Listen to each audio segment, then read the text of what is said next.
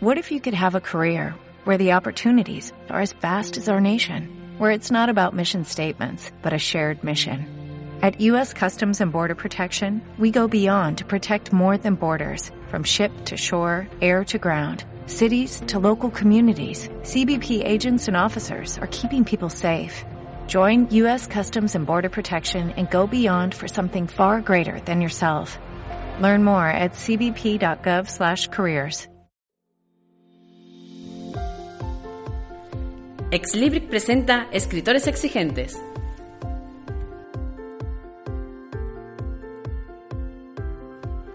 Hola, ¿qué tal? Saludos y bienvenidos a un nuevo programa de Escritores Exigentes, el podcast de la editorial Slibric en el que entrevistamos a escritores y profesionales del sector. Como siempre, os habla Carlos Torres desde el Departamento de Marketing y Comunicación del grupo IC. Hoy arrancamos el programa hablando de esos escritores que os pueden servir para que vuestros hijos se enganchen a la lectura durante el verano. Y es que en Editoriales Libric lo tenemos claro. Leer sí es cosa de niños. En primer lugar porque mejora el vocabulario de los más pequeños. Cuando los niños se sumergen en las páginas de una obra, conocen nuevas palabras que pueden incorporar a su vocabulario. En segundo lugar porque se potencia su imaginación a los niños les toca imaginar la historia, pensar en todo lo que se narra y sumergirse en este universo que solo conocen a través de las palabras. Y por último, porque reduce el estrés. El verano es sinónimo de relax. De hecho, la lectura antes de irse a la cama es una de las actividades más recomendadas en tanto que favorece la entrada en un estado de relajación que favorece el sueño. Así, autores de la talla de Laura Gallego o Pablo Aranda o nuestra queridísima Mari Carmen Fernández son ideales para hacer las delicias de vuestros hijos. Para muestra, un botón.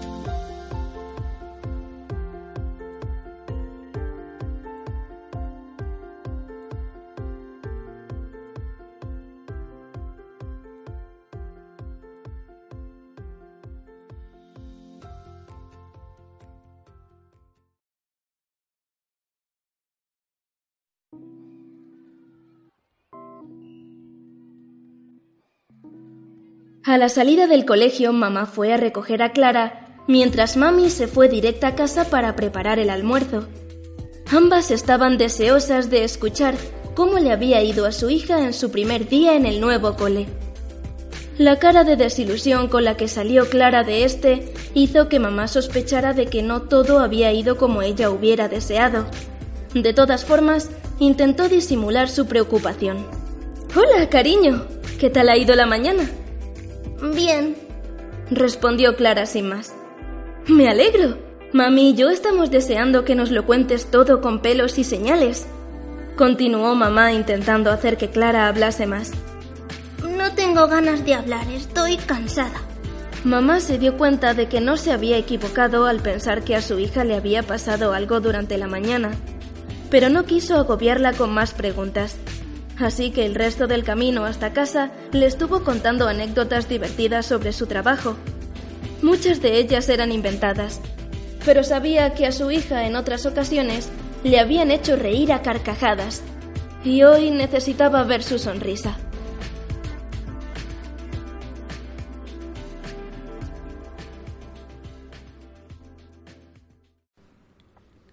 Para saber más sobre estos autores, solo tenéis que acceder al apartado de noticias de la web de Slibric y leer su contenido. Hoy, en nuestra entrevista, charlaremos con Juan José Álvarez Carro, uno de nuestros autores más veteranos y prolíficos en el género narrativo, que regresa con nueva obra, El fuego y el combustible. Pero antes os anunciamos las fechas de próximas presentaciones de algunos de nuestros autores. Y precisamente lo hacemos recordando que esta tarde a las ocho y media en la Real Academia de Nobles Artes de Antequera, calle Encarnación número 16, Juan José Álvarez presentará su último libro. Asimismo, el próximo miércoles día 3 de julio, Pepi Florido nos presentará historias que te harán sentir en el Salón de Actos del excelentísimo Ayuntamiento de Almojía, Plaza de la Constitución número 1, a las ocho y media de la tarde. Y después de esa primera puesta de largo, Pepi Florido volverá a hacer las delicias de los asistentes el 5 de julio, también a las ocho y media, en el Salón de Actos del excelentísimo Ayuntamiento de Villanueva de la Concepción. De nuevo, con historias que te harán sentir. Por último, Esther Ruiz nos llevará el botón que enciende las palabras a la librería Picasso de Granada, situada en calle Obispo Hurtado número 5, el próximo viernes 5 de julio a las siete y media de la tarde. Estás escuchando Escritores Exigentes. Esta semana os preguntábamos en las redes qué libro le regalarías al presidente del gobierno, a través de un post que sin duda ha dado mucho que hablar. Empezamos por los comentarios que nos habéis hecho llegar a través de Facebook. En primer lugar, Ana María de Fuentes le regalaría al presidente Combates de este tiempo de Julio Anguita. Muy apropiado, Ana María. Sonia Latorre, Historia de dos ciudades.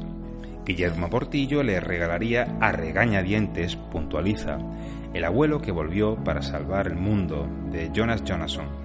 Javier Granada, los episodios nacionales de Benito Pérez Galdós.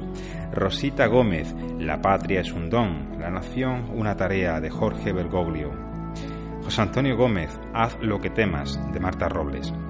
Jesús Martín, 20.000 leguas de viaje submarino. Pepi Florido dice, yo le regalaría el mío, un reflejo de una vida, para que leyera uno de los poemas que incluye, Somos sumisos. Así se podría poner en nuestro lugar, tome nota y haga algo al respecto. Mensaje para el presidente. En Carni, Gallardo, La tapadera, de John Krishman. Judy Rodríguez, Todos nuestros presentes equivocados, de Elaine Mastay. José Manuel Bernal, Donde tus sueños te lleven, de Javier Iriondo. Y Esther Corchete, El libro del ego, de Osho. También ha habido mucha participación en Twitter. Por ejemplo, Angélica Blanco le regalaría al presidente del gobierno El Principito. Juanma de los Santos, la novela No me falles. Antonio García Nebreda, La isla del tesoro. Y Antonio Montosa, muy acertado por tu parte, Antonio, Apocalipsis, de Stephen King. María Fernández, La historia interminable. Hay una pequeña gran dosis de, ironía, ¿verdad, María? Anunciación González, Los Pilares de la Tierra. Natacha Celeste le regalaría Patria, de Fernando Aramburu, muy apropiado. Ana María de Fuentes, La República, de Platón. Miguel Verdejo, 1984, de Orwell. José Antonio Gómez, Ni un paso atrás, de Enrique Patiño. Y por último, Sonia Navarro obsequiaría al presidente del gobierno con los girasoles ciegos. Por supuesto, podéis seguir respondiendo a esta pregunta a través de las redes y comentarnos qué libro le regalaríais al presidente del gobierno. Por supuesto, no importa que todavía esté en funciones. Esta semana sorteábamos un ejemplar de la novela Darren y Pat, escrita por uno de nuestros autores, Ángel Morancho, y el ganador del mismo ha sido José Manuel Bernal, de Sevilla. Enhorabuena, José Manuel. ¿Escribes? ¿Quieres publicar? Consúltanos en el correo electrónico exlibric.exlibric.com.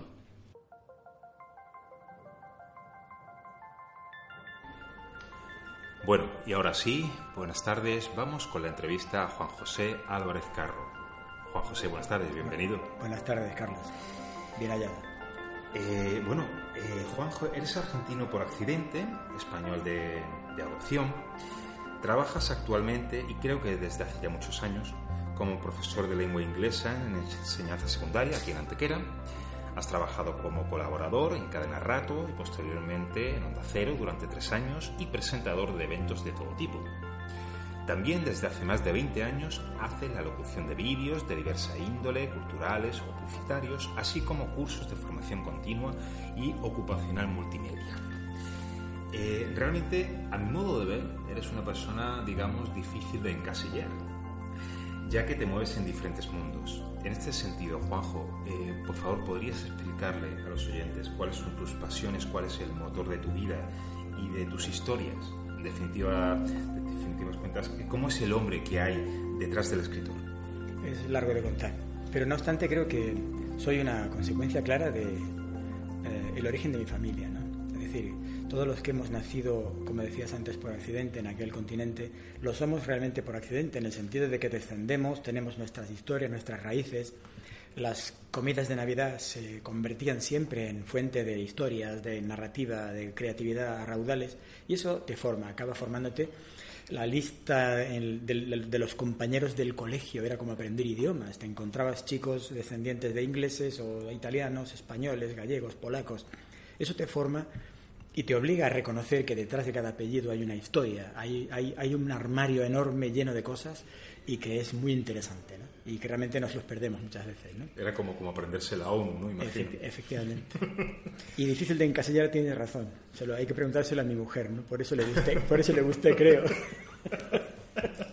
se, lo, preguntaremos a, tu mujer, Juanjo. Eh, bueno, ya es la, cuarta novela que publicas con, con nosotros. Recuérdale, por favor, a, los oyentes por orden cronológico, cómo ha sido todo esto. Lo, cierto, bueno, la primera es Cruz del Eje. Es una novela que mm, tiene a la ciudad casi como protagonista, es un protagonista más. Cruz del Eje, si te fijas, no es solamente un nombre, sino que ya de por sí parece una historia.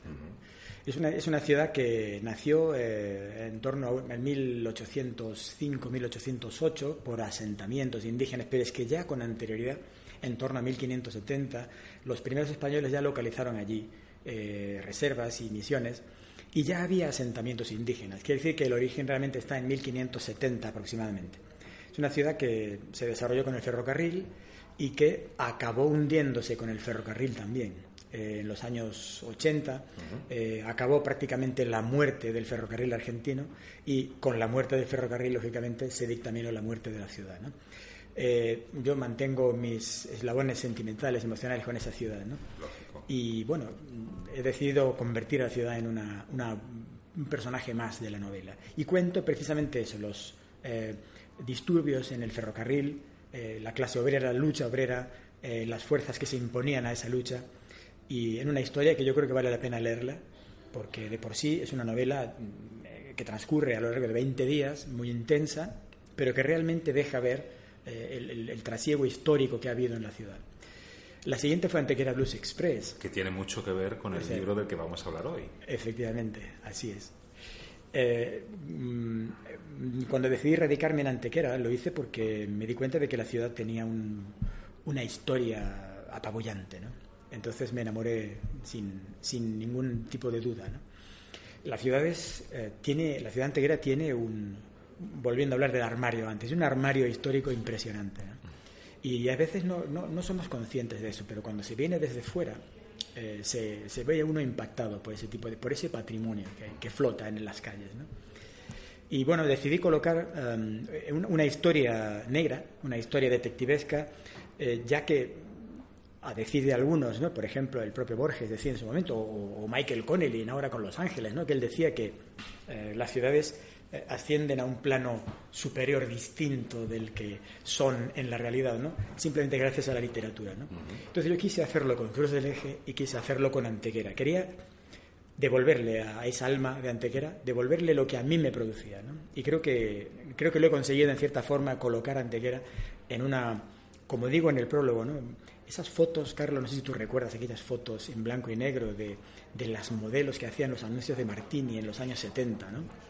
Eran, chicas colocadas en motos, en despachos, en oficinas, en el asiento de un avión, y uno acababa enamorado de aquellas mujeres, ¿no? Totalmente. Y, a mí me pasó eso con Antequera. Entonces yo lo que he pretendido es crear una historia en blanco y negro, una historia detectivesca en Antequera, para intentar convertir a la ciudad eso, en una chica de aquellas, de, esos, de esas fotos en blanco y negro, ¿no? Y a continuación vino Habanera, Habanera, para un condecito, que es una continuación de Cruz del Eje, es decir, retomé los personajes de Cruz del Eje, pero 30 años más tarde, con la Segunda Guerra Mundial recién terminada y los nazis llegando a Argentina a puertas, lloviendo nazis, y con ellos pues el capital que habían intentado esconder en Argentina, ¿no? y que luego fueron trayendo de vuelta a Europa a lo largo de los 50. ¿no? Y bueno, eh, quise colocar al personaje español, que ya sale en Cruz del Eje, quise colocarlo también 30 años después en La Banera, y recorre Cuba, recorre España, recorre Argentina, además con los coches que corren el Gran Premio de Buenos Aires a Caracas. ¿no? Es decir, hay mucha movilidad, como puedes ver. Eh, me gusta tener la sensación de que el lector se puede pasear por la geografía, pero también por el tiempo, se puede pasear por la historia. Y ese es al menos lo que me mueve como escritor, pasearle, pasearle por la historia y geográficamente también. Eh, al hilo, al hilo de esa, de esa afirmación, Juanjo, me gustaría, eh, bueno, digamos, me atrevería a afirmar, tras la lectura de, del fuego y el combustible, que, que, el pasado tiene un gran peso en tus historias, no solo en esta última obra, yo creo que, creo que en todas. Eh, pero dime, ¿qué clase, qué tipo de poder eh, tiene para que tú vuelvas una y otra vez a él? El, pasado mm, te condiciona tanto porque uh, forma parte de tu apellido. Es decir, tu apellido es el pasado. Y tu apellido lo llevas contigo continuamente en la vida. ¿no?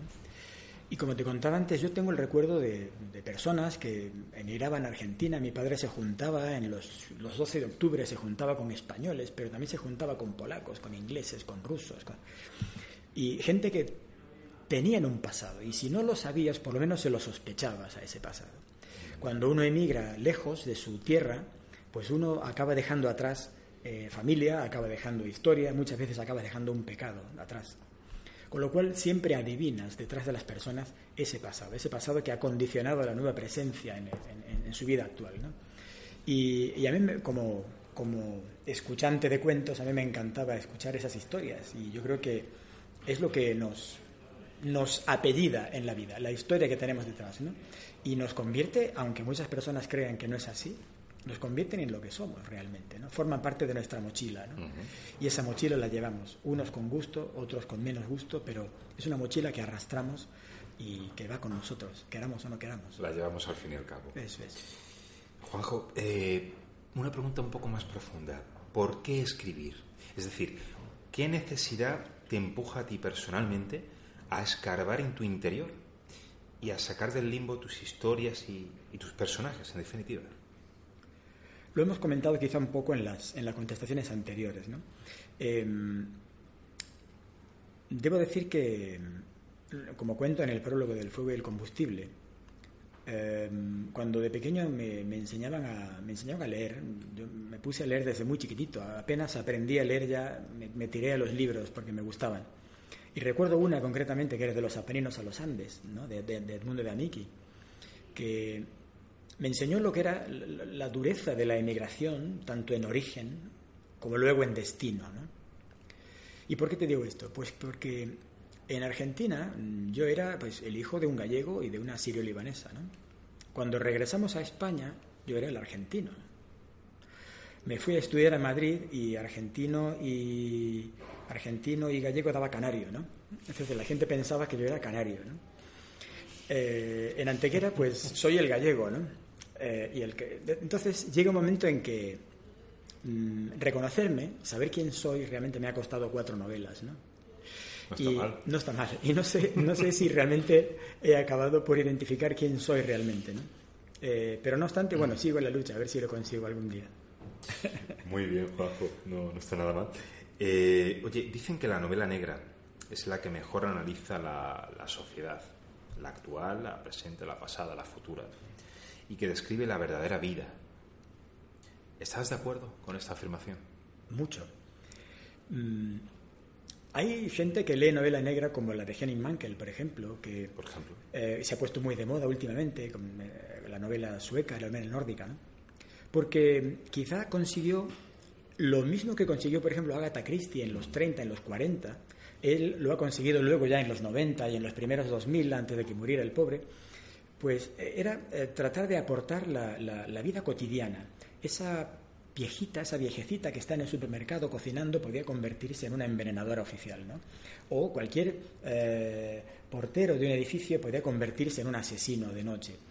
Eh, esa rutina diaria en la que tú eres capaz de ver a una persona normal eh, tiene un trasfondo, tiene una, una rebotica detrás impresionante que puede dar mucho de la historia. Pero no solamente por eso, no solo porque los personajes pueden revelarse de otra forma, sino que Henning Mankell, por ejemplo, tenía la costumbre de, de, de hacerte vivir la realidad como es. Es decir, hablarte de una multa de tráfico y de cómo era el, papelito con el que te multan, o hablarte de la, mm, de la lista de la compra en la que él recuerda que tiene que comprar papel higiénico. ¿no?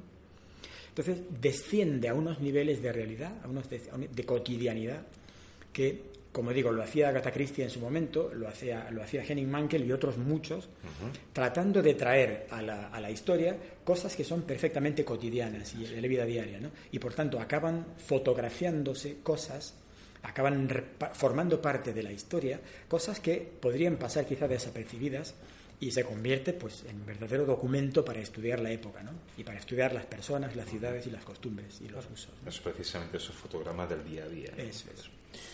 Bien, eh, vamos a ver, la, mayoría de los autores del género negro son fieles a, a un protagonista, a un detective, a un policía, a un juez, pero en tu caso tú también eres, digamos, te podríamos definir como multipersonaje. Es decir, eh, yo te, tengo que lanzar esta pregunta. Vamos a ver, ¿a quién, eh, cuál de los dos personajes que te voy a decir ahora te ha costado más trabajo darle vida? ¿Cuál te ha resultado más difícil? ¿Javo Azpilcueta o Emilio Amaya? Bueno, em, a veces pienso que he sido injusto con Amaya, ¿no? Pero Azpilicueta da mucho de sí, ¿no? Es decir, es un personaje... Mm, cuando lo concebí en su momento, yo me di cuenta de que cuando estaba escribiendo el párrafo en el que le contaba o representaba a Azpilicueta, en apenas, en apenas tres párrafos, ¿no? Yo contaba que era licenciado en arte, que él se había acostumbrado a catalogar a las personas con las que hablaba por el rato en que tardaban en quitarle la mirada de encima cuando él decía que era licenciado en arte, ¿no? no solo guardia civil, sino él, catalogaba a las personas por lo que tardaban en quitarle la mirada de sorpresa de encima. ¿no? Entonces, y cuando era una persona adoptada, es decir, yo conté esas tres cosas en apenas tres párrafos. Y yo me di cuenta de que ahí me estaba, estaba contrayendo una deuda con él. ¿no? Eh, es decir, que estaba contrayendo y que tenía que contarlo algún día. Entonces, eh, debo decir que me costó trabajo. Eh, me cerré yo mismo muchas puertas a la hora de decidir construir esta primera historia porque, claro, aquellos tres párrafos me condicionaban de una forma terrible, ¿no? Y, pero bueno, lo acepté por, como es, era un desafío para mí y lo acepté, ¿no? Y contar esas tres cosas eh, con, una, con toda una novela, pues era un reto, ¿no? Y, bueno, me costó realmente mucho construir la, la, persona de Javo, pero creo que ya lo, lo, tenía ya en mente de alguna forma. ¿no? Estaba ya por ahí vagando por alguna habitación y ya lo tenía medio, medio, medio configurado. ¿no? Te quiero preguntar también, siguiendo esta, esta pregunta, ¿qué me puedes decir de Eric el Belga? Uy, Eric el Belga es un personaje absolutamente cautivador, ¿no? Hay personas que no lo tragan, claro. como la vida real. Con, la vida real, evidentemente. Pero a mí me cautivó desde el momento en que me di cuenta de que, bueno, eh, es un personaje que se dedica a lo que se dedica, es un aventurero. En los años 70 se dedicaba a pegar tiros en África y a vivir del contrabando acaba viviendo de lo que él, bueno, desde jovencito, en, Bélgica, pues él se dedicaba a traficar con armas de la Segunda Guerra Mundial, ¿no? Se iba a los, bosques de las Ardenas a recoger armas y a venderlas, ¿no? Como chatarra o como armas realmente utilizables. Y bueno, un tipo así, que acaba dedicándose al arte, que acaba encontrando en el arte una forma de redimirse, pues creo que es muy humano, ¿no?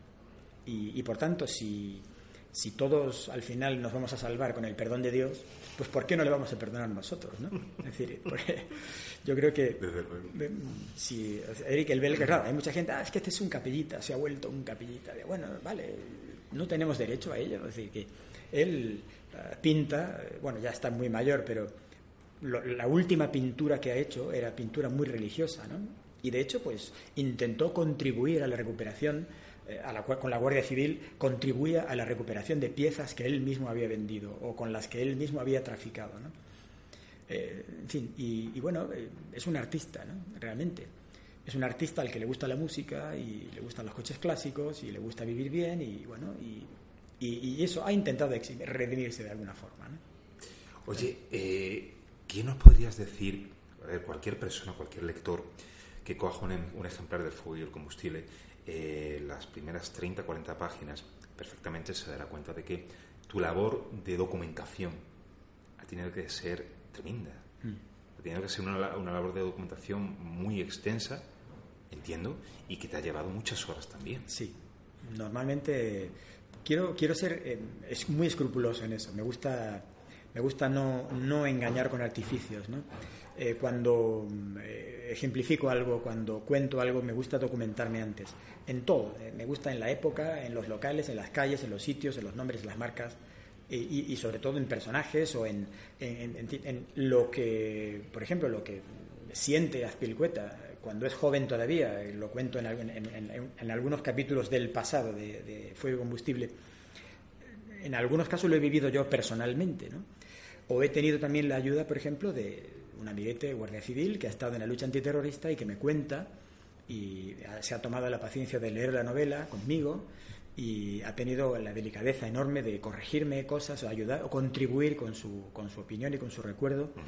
Y por supuesto no, no, quiero contar grandes cosas de él porque él sigue en la lucha antiterrorista, con la diferencia de que lógicamente ya no está en, en, el antiterrorismo de ETA, sino que está en el otro. ¿no? Pero tiene una experiencia y un bagaje impresionante, a pesar de la juventud de este chico. ¿no? Entonces, en fin, eh, que, tienes razón, que me gusta ser escrupuloso en la, en la documentación. Mucho. sí. Eh, Juanjo, para conocerte un poquito más como, como, lector, ¿cuál fue el primer libro que recuerdas? Ese que te impactó que, o que te llevó a pensar que, oye, pues no sé, algún día voy a ser escritor. ¿Qué libro fue? ¿Te acuerdas? Quizá, mm, bueno, como te comentaba, el primero que cayó en mis manos fue Pinocho, ¿no? de Marco Collodi. Eh, fue una recomendación de un tío mío que me resultó difícil de leer porque yo tenía seis años y el original de Marco Collodi era un tocho importante. ¿no? Me, lo tragué, ¿eh? me lo metí entre pecho y espalda, pero fue difícil. Pero con los años yo me fui dando cuenta de que, por ejemplo, Frederick Forsyth con Odessa, o por ejemplo em, William Faulkner, por ejemplo, con The Sound and the Fury, el sonido de la furia, el ruido de la furia, eh, el primero por la argumentación de la historia y el segundo por la técnica narrativa son quizá de los que más me animaron en su momento a, a, buscar el desafío de escribir alguna vez. Eh, yo quiero escribir como este hombre, sobre todo como, como William Faulkner, pero bueno, novelas como El ruido y la furia son insuperables, ¿no? son insuperables sencillamente. ¿no? pero que me animaron en su momento a, decir, bueno, yo tengo que intentar al menos acercarme, ¿no? Al menos tenerles como punto de referencia en la distancia e intentar seguir su huella, ¿no? Seguir su camino, ¿no? Muy bien, bueno, precisamente Odessa, esa maravillosa interpretación que hace John Boyd la adaptación a la gran pantalla, muy, muy buena, muy recomendable esa película. Eh, me ha dicho un pajarito, me ha dicho un pajarito, que uno de tus grandes, no sé si referentes, pero bueno, por lo menos una de esas grandes personas a las que, por supuesto, admiras dentro del actual mundo literario eh, es Lorenzo Silva. Sí, mucho. Lorenzo Silva tiene un personaje reconocido universalmente por, todos, que es el Bevilacqua. Eh, y Bevilacqua, en uno de los pasajes de las últimas novelas de, Lorenzo, le dice a Chamorro, créeme, si he llegado a amar la mugre de la calle, con todos sus inconvenientes, es porque me ha librado de la mugre de la palabrería. Ese, ese talante narrativo que tiene Lorenzo Silva, eh, yo no sé si es porque lo has leído mucho. se percibe cierta admiración, como decía antes, por, por tu parte. Pero yo también como lector sí me he dado cuenta de que tienes parte de ese talante a la hora de, plasmar la narración en tu novela, sobre todo en esta última del fuego y, el combustible. Hay una novela de, Lorenzo que me impactó tremendamente, que fíjate, curiosamente no pertenece a la serie de Chamorro y de uh sino que se llama Niños Feroces. Eh, es una novela que mm, cuenta la historia de un chaval que quiere convertirse en escritor y quiere ambientarse, quiere documentarse. Entonces alguien, una persona mayor, le decide pasearle eh, por distintos lugares. Entonces, uno de los sitios que elige es hablar con soldados que han estado en Afganistán o soldados que han estado en, Siria o en Líbano, soldados españoles que han estado, teniendo que tomar decisiones sobre darle un tiro a un niño que tiene un Kalashnikov en las manos o no, cuando tienes que pasar por delante de él. Eh, entonces, a eso me refiero yo con la palabrería, ¿no? eso que, te, que comentabas tú. La mugre de la calle te libra de la mugre de la palabrería. La mugre de la calle es real. La mugre de la palabrería mm, hoy, hoy nos está inundando. Nos está inundando. Y en eso le, admiro mucho. Para terminar, eh, Juanjo, eh, bueno, por supuesto te voy a pedir que como cierre hagas una pequeña sinopsis de lo que esta tarde se van a encontrar todos aquellos que vayan a la Real Academia de las Nobles Artes de, Antequera. Pero bueno, antes de eso, te quiero preguntar lo siguiente. ¿Cuál de las cuatro novelas te ha costado más trabajo escribir y por qué? Bueno, em, lo cierto es que um, Habanera me costó más porque em, yo intentaba realmente escribir una novela sobre Fangio, sobre Juan Manuel Fangio, pero a medida que me documentaba, a medida que empecé a, escribir notas, me daba cuenta de que poco a poco me estaba enterrando en el friquismo. ¿no? yo soy muy, muy, muy aficionado al automovilismo desde muy pequeño y me daba cuenta de que me estaba enterrando en el friquismo. ¿no? Y que yo no podía escribir una novela sobre, sobre Fangio solamente porque, porque iba, iba a no, se, me iban a ver las costuras, ¿no? se iba a notar tremendamente ese friquismo.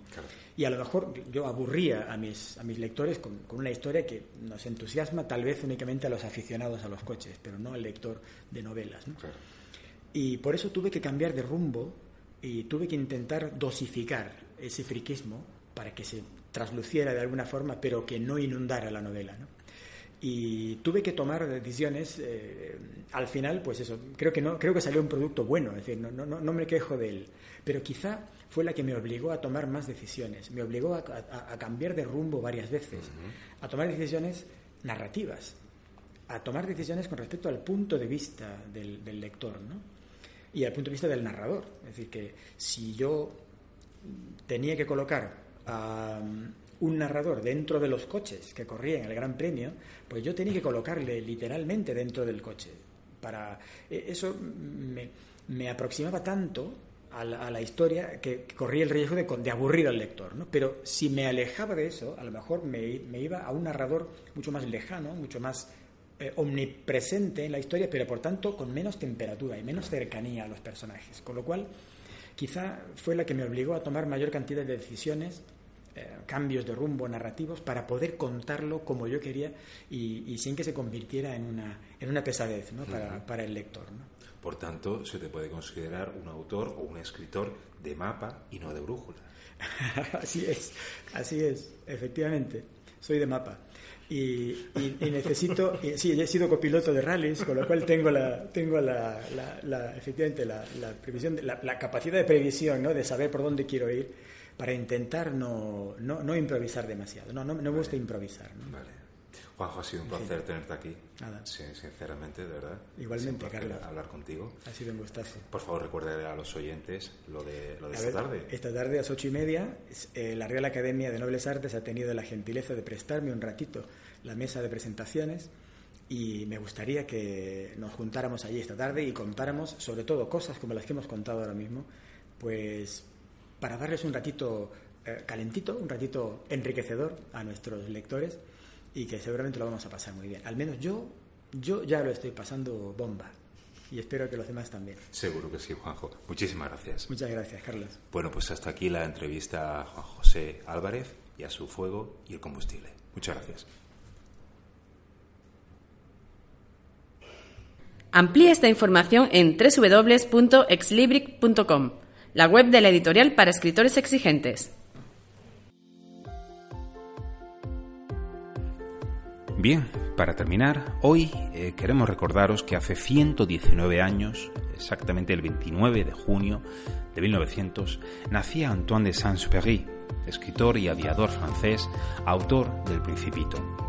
Desde aquí queremos rendirle homenaje con la lectura de uno de sus pasajes más recordados. Dice así. Vivía así, solo, sin nadie con quien poder hablar verdaderamente, hasta cuando hace seis años tuve una avería en el desierto del Sáhara. Algo se había estropeado en el motor. Como no llevaba conmigo ni mecánico ni pasajero alguno, me dispuse a realizar, yo solo, una reparación difícil.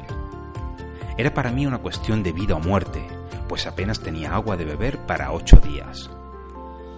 La primera noche me dormí sobre la arena, a unas mil millas de distancia del lugar habitado más próximo. Estaba más aislado que un náufrago en una balsa en medio del océano.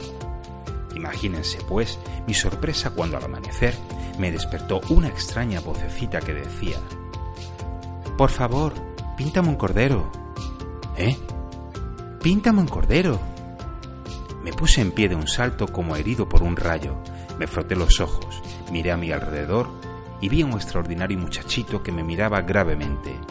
Ahí tienen el mejor retrato que más tarde logré hacer de él, aunque mi dibujo, ciertamente, es menos encantador que el modelo. Pero no es mía la culpa. Las personas mayores me desanimaron de mi carrera de pintor a la edad de seis años y no había aprendido a dibujar otra cosa que boas cerradas y boas abiertas. Esto ha sido todo por hoy. Hasta la próxima.